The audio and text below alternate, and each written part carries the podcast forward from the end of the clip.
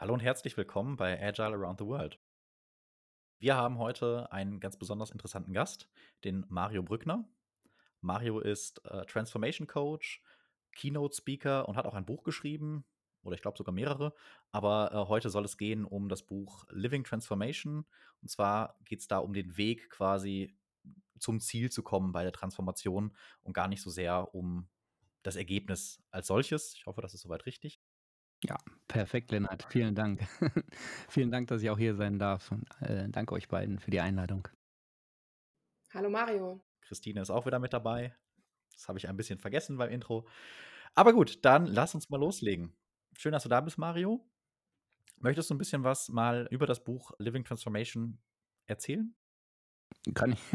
ich glaube, deswegen hattet ihr mich ja eingeladen. Nein, kann ich gerne machen. Also das ähm, Buch ist entstanden im Endeffekt aus der Praxis heraus. War gar nicht meine Idee, sondern ähm, ich glaube, der dritte Kunde, der diesen Ansatz in der Praxis tatsächlich anwendet, hat dann mal geschrieben, gesagt, schreib doch mal ein bisschen mehr darüber für unser Confluence, für unsere Wissensdatenbank. Und dann war man so im Fluss drin und dann ist da irgendwie dieses Buch rausgekommen.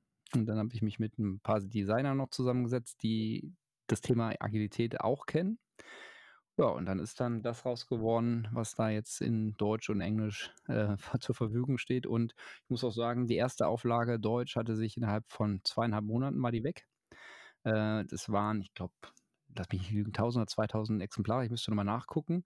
Ähm, aber das war ähm, doch erfolgreicher, ähm, als wir gedacht haben und auch als die, die ersten Bücher. So, ich glaube, das trifft momentan äh, Transformation oder erfolgreiche Transformation trifft halt, glaube ich, den Nerv der Zeit. Ja, ja man hört ja immer wieder, dass äh, Transformationen gerne schief gehen und äh, ein richtiges Rezept dafür gibt es ja auch nicht, weil das Ganze ja auch, hatten wir gerade im Vorgespräch auch schon besprochen, ja schon per se in der Sache komplex ist und deswegen kann man da jetzt gar nicht so einen einfachen Plan schreiben, wie das funktioniert.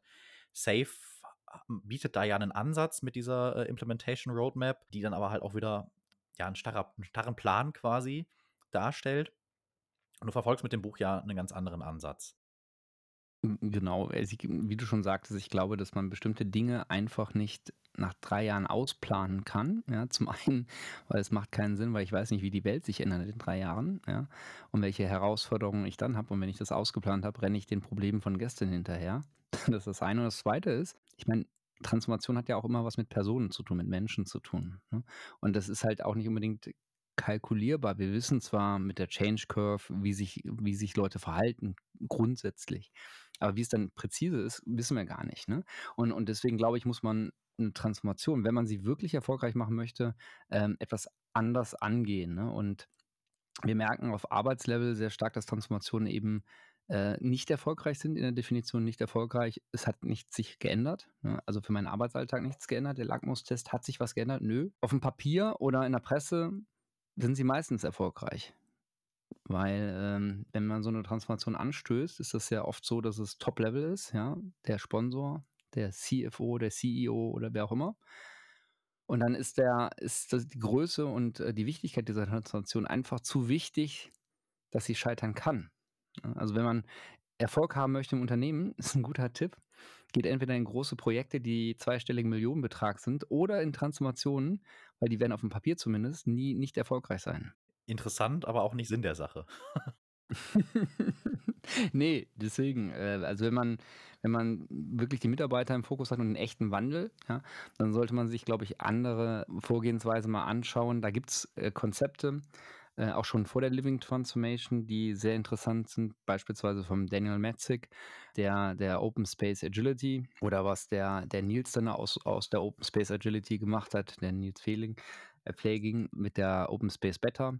Das sind äh, Konzepte, die sicher interessant sind, sehr radikal, radikal sicher auch, äh, aber auch interessante Transformationsprojekte. Und die Living Transformation ist im Endeffekt eine, ein Weiterdenken eines Transformationsansatzes aus einer lean-agilen Sicht heraus, auch für Mittelständler, auch für größere Unternehmen, die die Struktur und Transparenz möchten und ähm, ich glaube, das ist, ähm, das kommt recht gut an. Es ist klar verständlich und es hat sich mittlerweile jetzt das sechste Mal auch in der Praxis bewiesen. Und das ist, glaube ich, wichtig, dass man da kein Jugendforscht macht, ne? sondern, sondern im Endeffekt etwas nimmt, was in unterschiedlichen Industrien schon mal erfolgreich war. Ganz kurze Frage. Ähm, also man redet ja von Transformation ne? und gebrauchtes Wort, als wäre es total selbstverständlich. Aber was ist denn eigentlich der Unterschied zwischen einer agilen Transformation, einer digitalen Transformation und einer Living Transformation?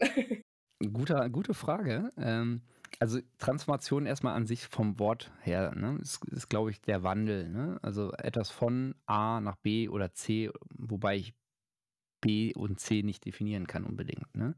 Also ein konkretes Zielbild. Ich kann mich orientieren, ne? ich kann bestimmte Objectives mitgeben, aber es ist der Wandel. Im Vergleich zu der Transformation, wenn man jetzt digitale oder agile Transformation, ich glaube, das ist eine Frage des Schwerpunktes, wo der Wandel liegt. Ne? Das, was gemacht wird, sind wahrscheinlich sehr starke Überschneidungen da. Also wenn ein, ein Unternehmen sagt, ich will eine digitale Transformation haben, dann werden wahrscheinlich sowas wie Automatisierung von Prozessen, neue Geschäftsmodelle im Digitalbereich, eine, eine Verbesserung durch Prozesse, durch Nutzung von Technologie, mehr Insights-Generierung durch, durch ähm, Datenanalyse oder neue Deutsch Artificial Intelligence. Mittlerweile haben wir den Bass, den Bass-Knopf schon, könnten wir drücken. Das ist also, glaube ich, in der äh, digitalen Transformation eher thematisch ähm, mal, aufgehangen. Äh, auch dort sind äh, die Einführung von agilen und äh, lean Arbeitsweisen äh, in der digitalen Transformation absolut nützlich oder ich würde fast sagen, eine Grundvoraussetzung, weil äh, ich digitale Transformation gar nicht machen kann. Äh, ich kann nicht in komplexen Sachverhalten klassische Wasserfall- oder V-Modelle nehmen und deswegen schwingt da auch immer ein bisschen Agilität mit und Lean-Arbeitsweise mit. Eine agile Transformation, um jetzt ein bisschen sich anzunähern, der Living Transformation, ähm, hat halt diesen Schwerpunkt, dass ich mein Unternehmen agiler machen möchte. Ja, was, was, was heißt agil, heißt flexibler, ja, heißt äh, schneller auch zu werden. Und ähm, es heißt nicht, wir machen jetzt alle Projekte nur agil. Ich habe damals mal ähm, vor ein paar Jahren die vier Dimensionen der Agilität definiert, damit man einfach mal ein Verständnis dafür hat, wie weitreichend dieses agile Thema eigentlich sein kann. Das eine ist Agilität in Strategie- und Portfolioarbeit. Ne? Also auch eine Strategieformulierung eine Strategieoptimierung, Update, kann man agil gestalten. Was immer das auch heißt, kann man übrigens auch im Buch nachlesen, in einem Kapitel Living Strategy ist das Kapitel. Auch das ist aus der Praxis entstanden. Wir haben das beim großen Energiekonzern äh, ausprobiert und entwickelt, äh, der Kollege Tim Spitzer und ich zusammen. Und ähm, das ist die eine Dimension, ne? Portfolio- und Strategiearbeit. Die zweite Dimension ist Führungs- und Unternehmenskultur. Ja, eigentlich ist es ein bisschen schwierig, muss man ein bisschen kurz definieren. Kultur ist ja nichts, was ich äh, kreieren kann, sondern das ist ein Ergebnis von was. Ne? Also in meiner Definition der Kultur ist es durch Verhaltensänderung, also ich tue Dinge anders, das regelmäßig, geschieht ein Umdenken und die Kombination von beiden führt dann zum Kulturänderung. Ja? Das, also die, diese, diese äh, Unternehmenskultur und Führungskultur, in dieser Thematik fallen dann solche Dinge rein wie Management 3.0, wie Wertedefinitionen, ähm, wie will ich führen, wie gehe ich miteinander um, wie delegiere ich richtig. Ne? Äh, Accountability und Responsibility und nicht nur, macht es jetzt, aber entscheiden tut ein anderer.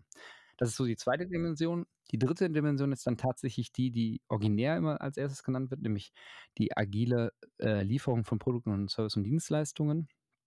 Dann reden wir über Produkt, äh, Projektmethoden oder Frameworks wie, wie, wie Scrum, ja. aber auch über, äh, wenn ich den Entstehungsprozess eines Projektes von Ideengenerierung, Bewertung, Umsetzung nehme, auch über Design Thinking, Design Sprints, Value Proposition Workshops, solche Themen. Ja. Das ist, glaube ich, ein, ein sehr weitreichendes Feld. Und, und das, die vierte Dimension ähm, ist dann Prozesse und Organisation. Ne? Also das heißt, selbst wenn ich agil produziere, Produkte und Services herstelle, ja, habe ich immer noch eine Aufbauorganisation. Und diese Aufbauorganisationen sind oft so, dass sie halt noch so genauso sind wie vor 150 Jahren, schön stringent, schon wie so dieses polnische Militär. Und was führt es dazu? Und das führt uns dann zu dem Begriff der Transformation. Ich muss ständig irgendwas umändern, weil sich die Umgebung ändert. Das heißt, wäre es nicht cleverer, auch eine Organisation agil zu gestalten, sodass sie sich im Endeffekt leichter anpassen lässt oder im besten Fall sogar sich selbst anpasst. Ja? Und deswegen, wenn ich über Agilität spreche, spreche ich halt über diese vier Dimensionen. Ne? Und ähm, die sind dann Thema in der agilen Transformation und die Living Transformation ist im Endeffekt eine Ausgestaltung, eine, eine, eine, eine, ein Framework, wie man eine agile Transformation erfolgreich machen kann. So war eine etwas längere Antwort, aber das wäre so die Herleitung von digitaler Transformation, agiler Transformation und der Living Transformation. Mega gut, vielen, vielen Dank. Ja, ich glaube, das wird, wird ähm, jetzt sehr deutlich, auf jeden Fall. Ja, Dankeschön. Gerne. Ich würde auch gerne noch mal ein bisschen bei den Dimensionen einhaken. Dimensionen, das Wort impliziert jetzt zumindest für mich, dass es vier Dinge sind, die halt gleichzeitig existieren und in, innerhalb dieser vier Dimensionen bewegt man sich halt. So wie du es jetzt gerade beschrieben hast, ist zumindest bei mir im Kopf so ein bisschen das Bild entstanden, dass die zum Stück ein Stück weit aufeinander aufbauen. Natürlich auch nicht ganz linear, aber das ist so ein, ein gewisses Phasenmodell wenn man das so, oder okay, das, da zuckst du schon, aber eine, eine gewisse ähm, Reif, aufeinander aufbauende Reife gerade vielleicht sowas in der Art sind. Gehe ich da in eine voll, vollkommen falsche Richtung oder wie siehst du das? Ich, ich, muss es vielleicht anders erklären, damit es nicht so ankommt. So würde ich es mal ausdrücken. Also es sind, es sind Denkstrukturen, ja, dass ich halt äh, die Hauptmessage dahinter soll sein, äh, Agilität ist halt nicht nur eine Projektmethode, Framework oder dergleichen. Ne? Bauen die aufeinander auf, können sie. Also Reifegradwunder würde ich es nicht sagen.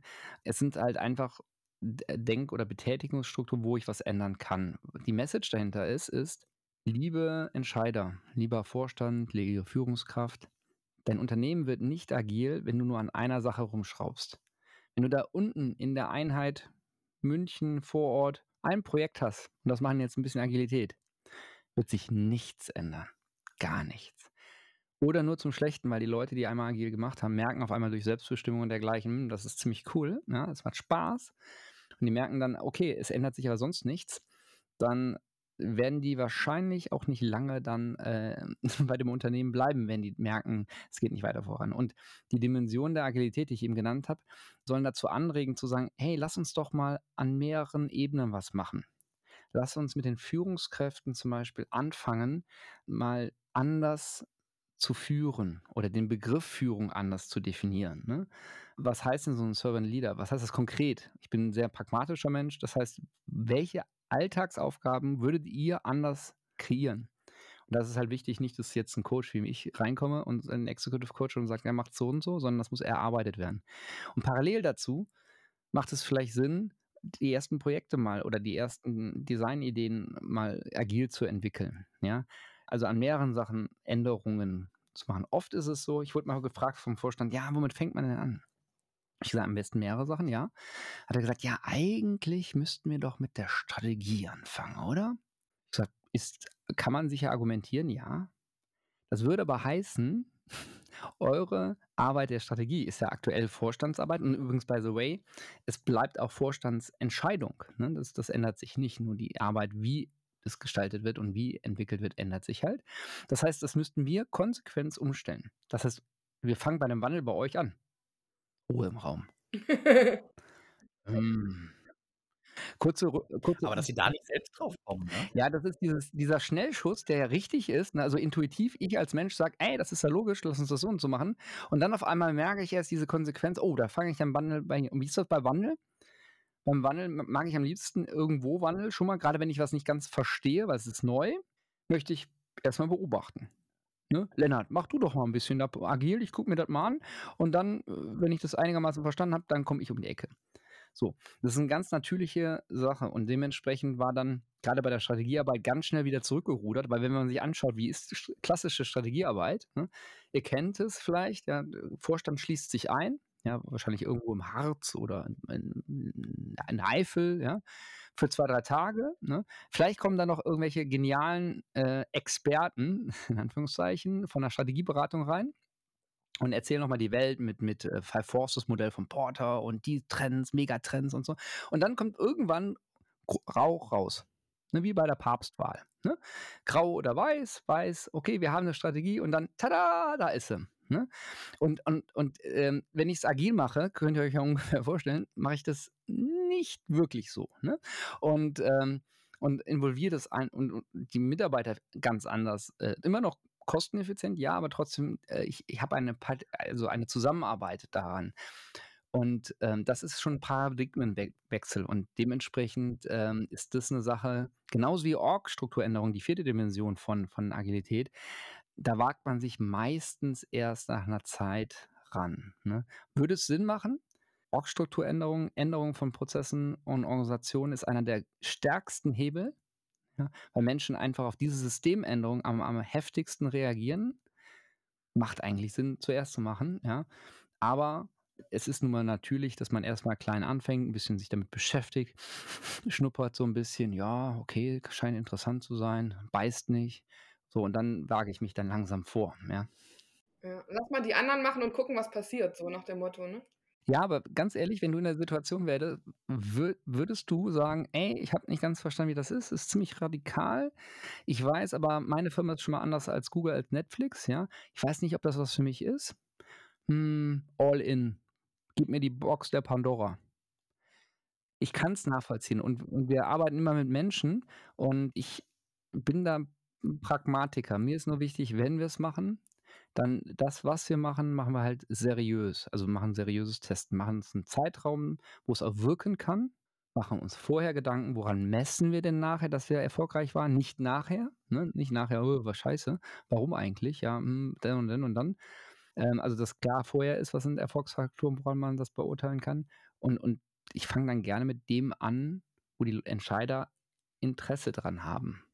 Ja, also, das ist, glaube ich, im Vorgehen auf jeden Fall auch empirisch, was ja dann auch eigentlich ein Kern also, insbesondere von Scrum, da ist es ja wirklich mit reingeschrieben, aber eigentlich grundsätzlich im weitesten Sinne Bestandteil von agilem Mindset, agiler Vorgehensweise einfach ist, weil wir müssen halt gucken, ist das Ganze erfolgreich? Also, wir wir arbeiten ja die ganze Zeit mit Hypothesen. Ich denke natürlich jetzt gerade an agile Produktentwicklung, aber da arbeiten wir auch mit Hypothesen. Die Hypothese ist, dass irgendwas gut am Markt ankommt und, äh, das Einzige, ist wirklich zu messen, ist es auszuprobieren und dann natürlich vorher bestimmte Kennzahlen zu messen, ja. Genau, nur wenn ihr es ausprobiert, da da wiederhole ich mich kurz, musst du's mal richtig ausprobieren. Ich habe also einige Kunden gehabt, ähm, die habe ich getroffen auf auf Veranstaltungen, wo ich als Speaker war, also zukünftige Kunden, damals potenzielle. Und die haben dann irgendwie gesagt: „Ja, also, äh, Herr Brückner, ähm, ja, also, wir haben ja schon Scrum gemacht, ne?“ Und das war das ist nichts. Das klappt bei uns nicht. Ich sage: „Oh, ist ja interessant“, ne? Wenn sie schon Scrum gemacht haben, frage ich: „Warum haben sie Scrum gemacht?“ „Ja, äh, habe ich schon mal gehört und so und ausprobieren.“ Ja, genau richtig. So, und dann geht man ein bisschen tiefer rein. Was haben sie denn da gemacht? Und dann stellt sich fest, na ja, die haben alles gemacht, aber es war kein Scrum. Ich finde da aus dem Lean heraus gibt es da so 'n so 'n, äh, Sprichwort oder so 'n Satz, Schuhari. Also, erstmal eine Sache lernen. Danach kann man diese Sache sollte man die meistern, also es wirklich verstehen und dann erst anpassen. Ich meine, ein Tischler, ne, wenn ein Tischler 'n neuer Auszubildender reinkommt, ne, den lasse ich ja auch nicht sofort an die Hauptschneidemaschine, damit er da jugendforsch irgendwas umstellen kann. Der soll erst mal verstehen, wie bedient man die, dann wissen, wie das Ganze funktioniert und dann kann er sie von mir aus noch verbessern oder verschlimmbessern, ne? Aber das setzt erst mal voraus dass ich sie verstanden habe und auch, äh, anwenden kann. Und dann kann ich immer noch sagen, es ist anders. Beispielsweise, du hast eben SAFe angesprochen, Scaled Agile Framework, ja, ein ein Framework, äh, zur Skalierung von von Teams. Äh, kurze Anmerkung, Skalierung ist immer zu vermeiden, ne? Also, wir skalieren nur im Notfall. Und da gibt es mehrere, Less, Nexus und dergleichen. Und beim SAFe zum Beispiel sehen wir jetzt gerade bei bei großen Konzernen, dass das auch angepasst werden muss. Nur der Weg ist halt wichtig. Nicht, ich fange mit Safe an und das Erste, was ich sage: „Oh, ich brauche meine Version davon, lass uns gleich mal anpassen.“ Das geht schief. Sondern ich versuche es erst zu verstehen, anzuwenden und wenn ich dann merke, beispielsweise zur Herstellung von Automotive, also von von, äh von Wagen oder dergleichen, Mobilsektor, brauche ich vielleicht noch mal andere Ergänzungen. Oder ich muss mir anders über die Continuous Integration Gedanken machen muss mir über Compliance, über, über Abnahmen der Authorities wie TÜV Gedanken machen. Das ist okay, aber ich, den Kern habe ich erstmal verstanden, gemeistert und dann kann ich es anpassen. Und, und in der operativen Hektik des Alltags vergessen das sehr viele und sagen dann im Schluss, lernen meines Erachtens aus der Empirik heraus falsch, indem sie sagen, jo, Scrum, habe ich schon gemacht, klappt nicht. Ne? Und, und da hilft auch sicher, und das ist keine Verkaufsstrategie, sondern da hilft auch sicher, wenn, wenn man mal wenigstens Zeitraum jemanden reinholt, der mit einem gemeinsam das macht. Ne? Also wichtig ist nicht lange damit zu, zu theoretisch beschäftigen, sondern loslegen, ja. Und, und wie wenn man äh, eine Fremdsprache äh, übt oder lernt, ne, dann äh, lernt man auch am meisten vor Ort, wenn man es ausprobiert.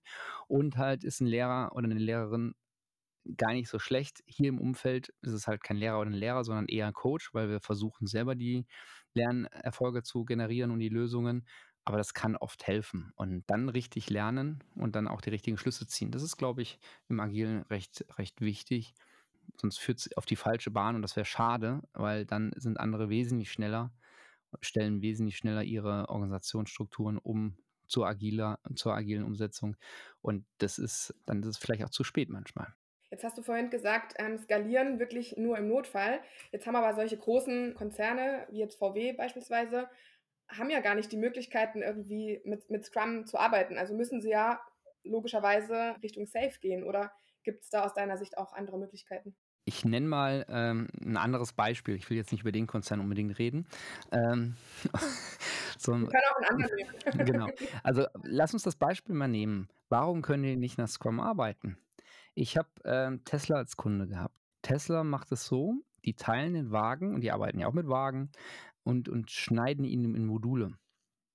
Also das heißt, Modul ist für die eine Einheit, die möglichst wenig Abhängigkeiten zu anderen hat, ne, wo die Interfaces relativ für sich funktional ist und einen Mehrwert bringt, so wie wir ja eigentlich genau. in der Softwareentwicklung im agilen Kontext Absolut. zumindest Anforderungen genau so. Und, ja. und, dann äh, haben die sozusagen in, in diesen Bereichen kleinere Teams und brechen das so weit runter. Ne? Das ist übrigens ähnlich, wie wir in, in anderen Umfeldern auch ähm, diese Team auf Teams aufbauen sollten. Beispielsweise mit, mit, mit Safe macht man das genauso. Man guckt sich an, man, man macht einen Hauptprozess von Kunden bis hin zum Kunden, Anfang, Ende, und guckt in dieser Operational Value Stream, nennt man das, wo sind Module und da versuche ich dann halt meine Teams zu schneiden. Das muss ich nur konsequent machen und nicht nur einmal, sondern das muss ich halt auch laufend anpassen, wenn sich irgendwas anderes anpasst. Und das machen wir nicht so konsequent. Ich sehe häufig, dass halt wir die Abteilungen, die eh da sind, nehmen, daraus dann Teams of Teams machen und dann geht's los. Dann sind wir agil. Und dann ist, es, äh, ist die agile Transformation einfach nur eine Übersetzung. Ne? Hauptabteilung heißt jetzt Art, Agile Release Train und so weiter. Und das kann halt nicht funktionieren. Ne?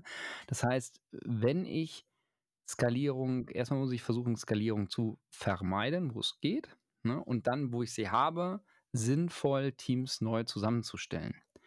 Und da hilft es dann halt auch oft, dass man äh, solche Designprinzipien für zukünftige Organisationen, wie zum Beispiel Aufteilung nach disziplinarischer Führung und nach, nach Produktführung und dergleichen auseinanderzieht, um halt äh, Verantwortlichkeitsüberschneidungen zu vermeiden. Ne? Weil ich habe es eben schon mal gesagt, das System, äh, Menschen reagieren nur auf das System, in dem sie arbeiten, in dem sie leben. Die Menschen sind nie die Falschen. Die Menschen sind immer richtig. Wir haben nur die falschen Systeme. Das heißt, wir müssen uns, und als das, ich definiere mich als Systemshaper, als Systemänderer, ne, als die, Systemdesigner, ne, muss man sich vorher Gedanken machen und halt auch wieder reflektieren, welches System schaffe ich da. Und wenn ich ein, ein System schaffe, wo im Endeffekt nur die Leute in einer Abteilung was liefern und mehrere dieser Abteilungen oder neudeutsch Silos, ja, liefern im Endeffekt ein Produkt, dann kann es nicht funktionieren, weil jede Abteilung im Endeffekt für sich optimiert. Wir sprechen da von lokalen Optimas. Und das funktioniert nicht. Und die Lösung ist, sich darüber Gedanken zu machen, was will ich da herstellen und wie kann ich ein System aufbauen. Und da kann so ein skaliertes Framework eine Orientierung sein. Es wird aber nicht die Lösung sein. Ne? Genau, ich denke, was da ganz wichtig ist, wenn ich da kurz einmal einhaken darf, du hast ja auch gesagt, dass wir dürfen nicht einfach nur übersetzen. Also wenn ich jetzt hingehe, okay, ich habe eine gewisse Struktur, ich mache da nicht viele Änderungen dran und übersetze nur, dann heißt eben halt meine Abteilung jetzt plötzlich äh, Agile Release Train und so weiter, dann, dann habe ich es nur umgelabelt und habe im Endeffekt ja nichts geändert. Ganz wesentlich das, worauf du ja auch schon die ganze Zeit hinausarbeitest, ist ja wirklich diese Optimierung entlang der Value Streams und zu gucken, wer arbeitet eigentlich wirklich zusammen? Also was hängt wirklich zusammen? Was sind die Zusammenhänge, die wir da wirklich haben? Und welche vor allem können wir eben halt reduzieren? Und daran, wenn ich dann natürlich werde ich es nicht schaffen, irgendwie, äh, wo wir gerade beim Thema Autokonzerne waren, mit einem Team von der Größe eines üblichen Scrum-Teams irgendwie komplett alle Autos zu entwickeln in dem Konzern. Das wird nicht funktionieren mit all dem, was eben in so einem Auto drin steckt. Aber dass ich die Abhängigkeiten reduziere, da fand ich den Ansatz jetzt auch von, äh, den du gerade geschildert hast, von Tesla super interessant, zu sagen, ich gehe auch beim Auto hin und äh, gruppiere mir das in einzelne funktionelle Gruppen, die für sich einen Mehrwert stiften, die ich eins zu eins woanders einsetzen könnte. Andere äh, Abhängigkeiten jetzt außen vor gelassen, wahrscheinlich äh, Ne, so, so ein Tesla-Elektromotor kannst du jetzt nicht in jedes Verbrennerauto reinpacken, gar keine Frage, so, aber vom Prinzip her zumindest. Und dann habe ich halt eine gewisse Notwendigkeit zur Skalierung, die noch da ist, mit reduzierten Abhängigkeiten. Und dann kann ich anfangen, mich, äh, mir über diese Skalierungsstruktur Gedanken zu machen. Und dann kann ich mich natürlich auch langhangeln an Frameworks wie Safe oder halt auch Less, Nexus und so weiter, wie, was die vorschlagen für eine Struktur, wie ich eben halt diese Skalierung, die sich nicht vermeiden lässt, handeln kann. Genau. Und, und ähm, ich glaube, dass die Automotives, auch die Deutschen, äh, auf dem richtigen Weg dorthin sind. Ne? Geschwindigkeit hin oder her, aber ein paar Prinzipien haben sie wirklich schon angefangen umzusetzen. Beispielsweise, sie arbeiten ja mit sogenannten, also wir arbeiten ja mit, mit Skateboard, also mit, mit Basisbausteinen, ja, wo dann unterschiedliche Autos ausentwickelt werden. Das hat man, die hat man vereinfacht. Also man hat die, die Anzahl reduziert. Das ist absolut sinnvoll. Übrigens auch wieder aus der Software heraus, glaube ich, gelernt, weil, gucken wir uns doch mal an, wenn wir Android haben, nichts gegen Android. Ich will den Krieg Android und iPhone gar nicht hier jetzt äh, auslösen oder dergleichen. Ähm, aber es ist unheimlich schwierig für Millionen von unterschiedlichen Android-Versionen und Handys da draußen was zu programmieren, als wenn ich nur eine Grundversion habe, wie bei iPhone, beim iPhone, und das dann in Modulen halt äh, noch Sachen hinzunehme oder, oder rausnehme und dergleichen. Und ich glaube, da können wir aus der Softwareprogrammierung viel lernen, auch was im, im Manufacturing-Bereich und im Design von Produkten äh, und Hardware-Produkten auch zu, äh, mitzunehmen ist, ne? dass wir daraus dann lernen. Ja, mein Kollege, der, der äh, Joe Justice, der, der, hat darüber auch äh, ein Buch geschrieben über Extreme Manufacturing, ja? wie man in der Produktion auch tatsächlich sowas umsetzt. Und das sind spannende Ideen. Und dann komme ich wieder zurück zu den vier Dimensionen der Agilität. Es ist halt nicht nur der, die Methode, wie ich ein Produkt liefere, sondern es ist auch zum Beispiel ein Thema, wie ich eine Organisation schneide, weil wenn ich ständig in der Organisationsaufbau Probleme habe, Komplexitäten habe, Abhängigkeiten habe, äh, in der Waste, in der Verantwortlichkeitszuteilung immer wieder Überschneidungen haben, dann kann ich noch so agil sein, das ist ein Zusammenwirken eines Gesamtsystems und deswegen muss ich bei einer Änderung immer alle vier Dimensionen im Kopf haben und überlegen, wo kann ich was verbessern. Es gibt nie den Idealzustand, den gibt es nicht. Es gibt nicht die ideale Firma und selbst die Firmen, wo wo wir noch vor einem halben Jahr dachten, oh, das ist total genial, die sind so erfolgreich, ja, die, äh, auch die machen Fehler. Ne? Die Frage ist halt, ob man dann schnell daraus lernt. Ne? Beispielsweise Netflix, ja. Netflix ist einer der, der, äh, der Firmen, die stark skaliert sind, ja, die jahrelang bis vor kurzem Monat noch als Paradebeispiel, ich kenne Kollegen, die, die rennen mit dem Buch rum und sagen, hier, guck mal, so müssen wir es machen. Und auch da kann man scheitern. Wichtig ist halt, dass man das ganzheitlich dann betrachtet und guckt, dass man sich dann auch nochmal anpasst. Auch so Netflix experimentiert jetzt und sagt, okay, können wir Abos schaffen mit Werbung? Ja, und dadurch anders erschließen oder dergleichen. Das ist eine ganz normale Vorgehensweise. Man ist nie am Ende. Und deswegen hatten wir, gut, heute sprechen wir nicht so, so tief über die Living Transformation an sich, aber deswegen hatten wir halt auch gesagt, dass so eine Transformation eines Unternehmens nie endet. Es gibt kein Ende. Es ist kein Projekt mit Anfang und Ende. Es ist im Endeffekt ein dauerhafter Zustand. Und deswegen müssen wir schauen, dass wir, wenn wir sowas aufsetzen, und sowas äh, in, in, die, in das System einhäkeln, ja, eine Transformation, dass die passt auf Dauer. Dass die so passt, dass, dass sie lean ist, dass sie also nicht irgendwie, dass ich immer 30 Berater da brauche, die das Ding aufrechterhalten ne, und, und Folien basteln. Es muss im Endeffekt ein schmales Change, Transformationskonzept sein, was ich auch dauerhaft leben lang und dass ich auch leben kann in unterschiedlichen Phasen. Und es gibt Phasen, zeitlichen Phasen, die, wo ein Unternehmen sagt, ich habe momentan nicht die Zeit oder die Priorität, Transformation zu machen. Das ist auch okay. Ein Transformationsansatz wie, wie der Living Transformation hat das embedded, hat das integriert. Dass es halt solche Phasen, solche Phasen sind. Das können zeitliche Phasen sein, beispielsweise beim Großhandel Weihnachtszeit. Ne? Oder bei, bei äh, wenn ich jetzt an die Sportartikelhersteller äh, denke, wie, wie Adidas oder Puma, äh, wenn, wenn bestimmte äh, Olympische Spiele sind oder dergleichen. Und das muss man alles berücksichtigen in der Konzeption. Und deswegen kann man nicht die alten Techniken, die alten Denkmuster, die alten Vorgehensweise in der Transformation anwenden. Und das war damals vor fünf, sechs Jahren halt der Grund, warum wir es anders gemacht haben bei den ersten Kunden. Und da ist jetzt nach fünf Jahren Feinschliff, sage ich mal, oder sechs Jahren Feinschliff, wir haben jetzt 2022, äh, ist dann halt auch dieser Ansatz mittlerweile so, dass er, egal ob Industrie, unabhängig, egal welche Industrie, einsetz, ansetzbar ist und funktioniert. Ja, also ich höre ich hör raus, es ist auch ein sehr, sehr individueller Prozess. Ne? Also äh, man kann, es gibt da quasi kein Geheimrezept, man muss sich wirklich das Unternehmen dann auch anschauen und gucken, okay, was sind denn da die nächsten Schritte? Oder kannst du sagen, es gibt drei, vier, fünf Schritte, die man auf jedes Unternehmen irgendwie anwenden kann? Also der Prozess des Wandels, den kannst du überall verwenden. Also wenn das Statement, die Hypothese würde ich in den Raum reinstellen, ähm, die habe ich mittlerweile durch Empirik äh, beweisen können. Also der, der Prozess der Living Transformation funktioniert in jedem Unternehmen. Wir haben selbst ein, ein Start-up, das äh, heißt Wellnest. Die machen, ähm, die machen so Wellness-Cubes für Würfel und dann kann man sich eigene Sauna für eine Zeit anmieten und so weiter. Und die haben auch die Living Strategy verwendet. Und also es ist unabhängig von Unternehmensgröße und Industrie. Das ist universell. Aber was gemacht wird, also sozusagen in, in der Sprache der Living Transformation wäre das Transformation Epics. Das ist individuell. Und das muss man sich halt ganzheitlich angucken in einem Unternehmen. Das heißt, der Prozess, wie es gemacht wird, kann man wiederverwenden und, und nutzen. Was gemacht wird, sollte ein Unternehmen äh, eruieren. Bitte auch nicht eruieren lassen von irgendwelchen externen. Ja, die können gerne mitmachen, ne, aber der Wandel, wir uns, kommt von innen. Ne? Wenn man ein externes Team äh, beauftragt dafür, geht es nur schief. Das, ich habe in einem Buch von drei Faktoren gesprochen, warum äh, Transformationen eben scheitern. Und eine davon ist es halt, ein externes Team zu haben.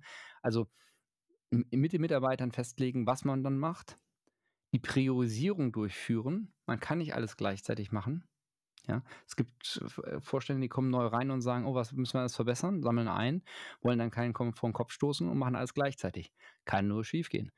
Das sind Schritte, die macht man halt dann individuell ja, und auch die dritte Sache, die Kapazität. Das kann man auch nicht irgendwo festlegen, dass man sagt, irgendwie, ja, immer 5%. Es kommt halt aufs Unternehmen an, sogar auf den Bereich an, auf die Zeit an. Und das sind, sind die Sachen, die individuell ist. Also gleich bleibt der Prozess, der ist erfolgreich, der funktioniert. Der Inhalt wird unterschiedlich sein. Die Priorisierung wird unterschiedlich sein und auch die Kapazität wird unterschiedlich sein. Und das ist halt die Arbeit, die, man dann machen muss. Aber das ist auch keine Raketenwissenschaft. Also da äh, die Unternehmen oder Organisationen, Organisationen würde ich eher sagen, also Profit oder Non-Profit oder Verwaltung, da geht es auch, die wissen man meistens sehr genau, wo sie dran rumschrauben. Ne? Die müssen halt nur die Kapazität bekommen, ja, und auch eine Priorisierung haben, dass sie es halt machen können. Ja?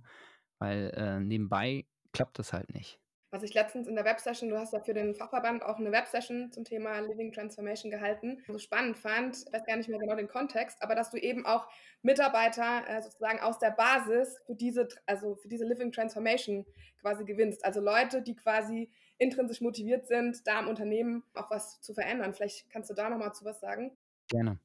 Also in der Living Transformation braucht man keine Change Coaches, Change Agents oder was auch immer nette Videos oder dergleichen. Brauchen wir nicht. Warum? Weil in dem Ansatz ist es so, dass jede drei Monate, also wir arbeiten in, in sogenannten Transformation Increments, jede drei Monate, äh, die Unternehmen, die Organisation neu entscheidet, an was arbeiten wir, mit welcher Kapazität. Das entscheiden die existierenden Machtstrukturen. Ne? Also die, die, die auch wirklich sagen, oh ja, ich kann das dann nachher auch realisieren. Nicht wishful thinking von unten, ja, 50% Trafo und dann kann, passiert eh nichts, ne? sondern die, die auch nachher es durchsetzen können. Und jetzt kommen wir zu den Leuten, die erscheinen aber nicht über Leute. Ich hatte in der, in der, in der Session ja auch äh, er, erklärt, dass die nicht über die Leute, das, sorry, dass die nicht über die Leute äh, äh, bestimmen, sondern halt nur über den Prozentsatz.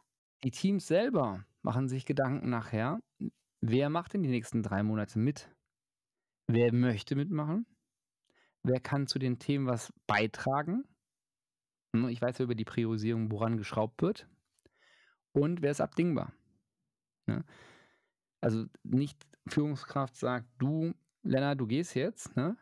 Und Christine, die, die blutet schon, weil, weiß, weil sie weiß ganz genau, wenn der Lennart weg ist, muss sie ganze äh, Sachen schneiden und so weiter. Das geht eh nicht schief. Am besten könnt ihr beiden bestimmen, wer zu welchem Thema geht. Weil ihr wisst auch, ja, der andere muss nachher das ausbaden. Ne? Und das, ähm, das sind so Aspekte von Dezentralisierung von Entscheidungen, Entscheidungsmacht. Und, und ähm, das ist wichtig, dass die entscheiden, die auch die Informationen darüber haben es gibt nie ganzheitliche Informationen oder ganze Informationen, aber die, die am meisten Informationen haben, die es einschätzen können. Ne? Und deswegen ähm, haben wir da Mitarbeiter tatsächlich drin. Und die können auch, weil die haben Kapazität dann dafür, dafür bekommen. Der häufigste Grund, warum Mitarbeiter nicht mitmachen in der Transformation, ist nicht, sie wollen nicht, sondern sie können es zeitlich gar nicht. Die sind eh schon jemand unter. So, und jede drei Monate stellt sich neu diese Frage. Das heißt, wir haben eine Durchmischung. Wir haben eine Durchmischung der Transformationsteams. Das hat Nachteile oder Herausforderungen, ja, beispielsweise von Teamdynamiken hast du jede drei Monate ein neues Team, aber wir können beobachten, dass nach ein, zwei Wochen, meistens nach zwei Wochen, äh, die Teams sich einge, eingespielt haben und, und auch ganz gut funktionieren. Ne? Dadurch, dass sie ja auch an einer coole Sache arbeiten und tatsächlich Änderungen kreieren können, ne? ist da auch eine, eine, eine sehr, sehr starke Teamdynamik im positiven Sinne da. Und das ist halt die Herausforderung. Ne? Das Gute dabei ist, jeder kann mal dabei sein. Mehr Transparenz gibt es nicht, ja, als jeder, dass jeder mitmachen kann. Ja? Und gleichzeitig lernt jeder auf einmal wenigstens zeitlang in seinem Leben agile Arbeitsweise. Weil wir arbeiten da auch in sogenannten Transformation Sprints, wir haben Planungssachen und so weiter. Ich will da jetzt nicht so stark ins Detail reingehen. Aber auch Abteilungen, die zu guter Recht gar nicht mit agilen Methoden arbeiten. Es gibt Abteilungen, da macht das absolut keinen Sinn. Ne? Agilität, agile Arbeitsmethoden, wir haben ja diese vier Dimensionen der Agilität, also von Lieferungen, Produkten und Dienstleistungen, macht es halt nur in einigen Sachverhalten Sinn. Ne? Und es gibt Abteilungen, die brauchen das nicht oder die, die nutzen andere äh, Methodiken wesentlich besser. Das ist okay so. Nur durch diese Mitarbeit in der Transformation lernen die das auch auf einmal und sehen das. Und das Tolle ist, sie verstehen dann die anderen Kollegen viel besser. Das heißt, wenn die dann irgendwann mal, angenommen, Projekt, ähm, Team kommt um die Ecke und sagt, ähm, ja, wir haben hier neue, neue Sachen, die wir umsetzen sollen in der Produktion, dann sagt der Controller, ja, oder da müssen wir jetzt erstmal ein Request, ein Projekt aufbauen, Projektbudget und dergleichen. Das haben wir in der agilen Welt ja gar nicht mehr. Wir haben ja eine Durchfinanzierung von, von Teams, die stabil bleiben, die einfach nur immer wieder neue Requirements reinbekommen. Dadurch, dass, dass dann die Menschen, die nicht viel mit Agilität zu tun haben, selbst mal Teil einer Art agilen Lieferung waren durch die Transformation, lernen sie halt auch solche grundlegenden Dinge. Und das kannst du gar nicht in einem Training machen. Das sind Dinge, die, die Effekte sind so stark und die, diese Lern- und Verständniseffekte, dass sie nachhaltig sind und, und auch das Leben der Teams mit den anderen Abteilungen dann im normalen nicht in der Transformation, wesentlich vereinfachen. Und das ist spannend und äh, ich habe jetzt vor kurzem ich die Revision in einem äh, Training gehabt und äh, von einem Konzern und ein, ein ganzes Revisionsteam. Ne? Und, äh, ich, und auf einmal mer merkte ich so, Mensch, die verstehen ja, also nicht nur die Basissachen, sondern auch fortgeschrittene Sachen viel, viel besser. Ja, und rauskam, ja, die waren auch schon mal Teil von, von agilen Themen, die haben sich selbst damit beschäftigt und, und ähm, das hättest du, glaube ich, durch ein reines Training gar nicht so ermöglichen können. Ja, dieses, diese Art des Verständnisses. Wie macht ihr das denn? Wie stellt ihr denn sicher, dass die Kapazität auf allen Ebenen dann auch wirklich da ist, die halt zugesagt wird und dass sich da auch niemand übernimmt. Du hast ja gerade schon gesagt, so 50 Prozent äh, ist ein bisschen viel, das ist ein bisschen sehr ehrgeizig. Äh, aber wenn ich jetzt halt eine Kapazität X bereitstelle, erstmal ist ja sinnvoll, ähm, einen pragmatisch brauchbaren Wert für X zu finden. Und Punkt zwei, dass die auch wirklich da ist, weil das ist auch so ein Punkt, kenne ich halt, das kenne ich aus Unternehmen, in denen ich halt schon in den verschiedensten Rollen irgendwie war, also selber gearbeitet habe oder halt als Berater war und so weiter. Es scheitert so viele Vorhaben immer an der Kapazität, die dann auch eigentlich gar nicht da ist. Man möchte ja, und ich kann das auch komplett unterschreiben, was du gerade gesagt hast, es liegt nicht an der Motivation der Leute, sondern es ist einfach, die haben keine Zeit. Deswegen hat, hatte ich äh, diese Kapazitätsfrage, hatte ich gesagt, sollen die entscheiden, die die Machtstrukturen innehaben, die aktuellen. Also das heißt, ich habe oft die Diskussion, ja, die, die Kapazität für die nächsten drei Monate, lass uns das doch basisdemokratisch mit allen bestimmen. Warum? Dann hast du vielleicht die bestmöglichste Entscheidung für alle, die alle mittragen, aber es kann ja eh keiner durchsetzen. Deswegen, wenn du mit einer Transformation anfängst, nutzt du die bestehenden Entscheidungs- und Machtstrukturen. Das heißt, du gehst in dem Fall hin, guckst, wer, wer, setzt sich, wer setzt sich hier wirklich durch. Das kann, ist meistens die formelle Hierarchie, kann aber auch die informelle Hierarchie sein, muss man halt gucken, ein bisschen Gespür haben. Und dann geht man zu dem Hauptabteilungsleiter oder Vorstand hin und sagt, pass mal auf, für die nächsten drei Monate, wie viel Prozent der Gesamtlieferung. Und kurz mal Basismathematik Grundschule geklärt, ne? 100, ne? Die Zahl, die du sagst, reduziert die 100, ne? Ja, hm, okay. Hm, okay. Dann hast du diese Zahl. Die wird dann nochmal aufgeteilt nach Abteilungen, habe ich eben gesagt, je nachdem, welche Abteilung gerade äh, wie unter Lieferdruck ist. Und dann hast du ja die Entscheidung von ganz oben. Und das ist einfacher durchsetzbar, als wenn du sagst, ha, wie viel willst du denn? Was du nicht machen darfst, ist ähm, die Mitarbeiter fragen und sagen, wie viel Prozent hast du denn? Weil das ist eine unfaire Frage. Die Mitarbeiter haben 100 Prozent oder liefern eh schon viel mehr als Dings. Das heißt, die haben nichts. Wenn die jetzt angenommen agil noch arbeiten, angenommen du hast eine agile Abteilung äh, oder, oder ein agiles Umfeld, dann ist es sogar noch easier. Warum? Weil du hast ja äh, dann die Leute, die, die äh, teilnehmen an der, an der Sache mit Prozenten und die ziehen dann im Planning einfach die Kapazität stur ab. Ne? Angenommen, die arbeiten jetzt im, mit, mit dem skalierbaren Framework wie, wie Safe zusammen, die machen ja alle drei Monate so ein Product Increment Planning, ja, dann ziehen sie diese Kapazität ab. Beispielsweise in Umgebungen, wo wir Safe haben und wir haben die Living Transformation, findet diese Kapazitätsallokation vor diesem Planungsevent statt. Dann wissen alle, ah, ich kann es abziehen. Jetzt wollen wir mal ganz kurz ehrlich sein. Ne? Also wir sind immer ehrlich, aber jetzt mal, ich muss da nochmal drauf hinweisen. Das ist ein Aspekt mit der Kapazitätsallokation, der meistens sich erst so nach zwei, drei Läufen einstellt. Am Anfang ist es so, das ist immer noch Add-on. Das ist aber dann nicht Sache des Systems oder des Frameworks oder dergleichen. Das ist eine sichtbare Abweichung, die führt auch zu Dysfunktionen. Nur wir wollen ja nicht anfangen und alles gleich richtig machen. Das klappt eh nicht. Also zum Beispiel, wenn ich das jetzt mit coache, also wenn ich da als Coach dabei bin, ist, bin ich meistens maximal ein halbes bis Jahr dabei und danach wieder raus, weil danach können sie es selber und sollen es selber machen. Ist das eine Sache, die, die oft noch nicht in den Finanzprozessen zum Beispiel drin ist? Das ist okay, das ist tolerabel. Dann kommt dann in den Retrospektiven, kommt dann raus, ja, die Leute waren doch nicht da, die waren doch landunter. Das dann letzt, du sagst nicht, hätte habe ich ja gesagt, ne, sondern du lässt sie selber das verstehen. So, und dann kommt meistens der, der, der Transformation Owner, ne, ist ein bisschen anders als der Sponsor in der Definition, aber der, der wichtigste aller kommt dann hin und sagt immer, warum knarzt das denn da so? Warum läuft das nicht so rund? Scheiß Ansatz. Nee, lass uns jetzt mal fair sein, lass uns mal rangucken. Ihr macht den Ansatz ja nicht ganz. Lass uns in die Retro mal reingucken. Ich mache da mal eine, eine Übersetzung für dich, dass du es voll verstehst. Okay. Ach, deswegen. Die Leute kommen nicht rein. Ja, dann müssen wir dem mehr eine Ansage machen. Nee, nee, nee, nee, die Leute wollen ja, die können nur nicht. Ja, dann will ich doch, habe ich doch bei dir doch im, im, Training, hast du letztes Mal gesagt, wir sollen wie so ein Gärtner, ne, den Garten machen, damit die sich perfekt ausbringen. Genau. Und hier ist die Magie, dass sie diese Prozente dann halt auch tatsächlich in den Finanz- oder äh, existierenden Prozessen berücksichtigen und dann hast du halt auch eine Annäherung an, an, die, an die Living Transformation von dem, wie es funktioniert. Ne? Ähm, aber man akzeptiert halt kleine äh, Kompromisse am Anfang, führt dann zu einer Lernschleife und dann ist es meistens so, dass die Leute wollen ja auch wirklich das Beste für die Firma. Ne? Und dann sagen, oder für die Unternehmung, ne? für die Verwaltung zum Beispiel. Und ähm, dann sagt der Verwaltungschef und hat gesagt, okay, verstehe, das ist absolut logisch, machen wir so. Ne? Nur nicht alles kannst du am Anfang klären oder verstehen oder dergleichen. Das ist ja auch ein Information Overflow. Guck mal, ich mache das jetzt schon seit agil seit 2010, ja, äh, Projekte seit 2004.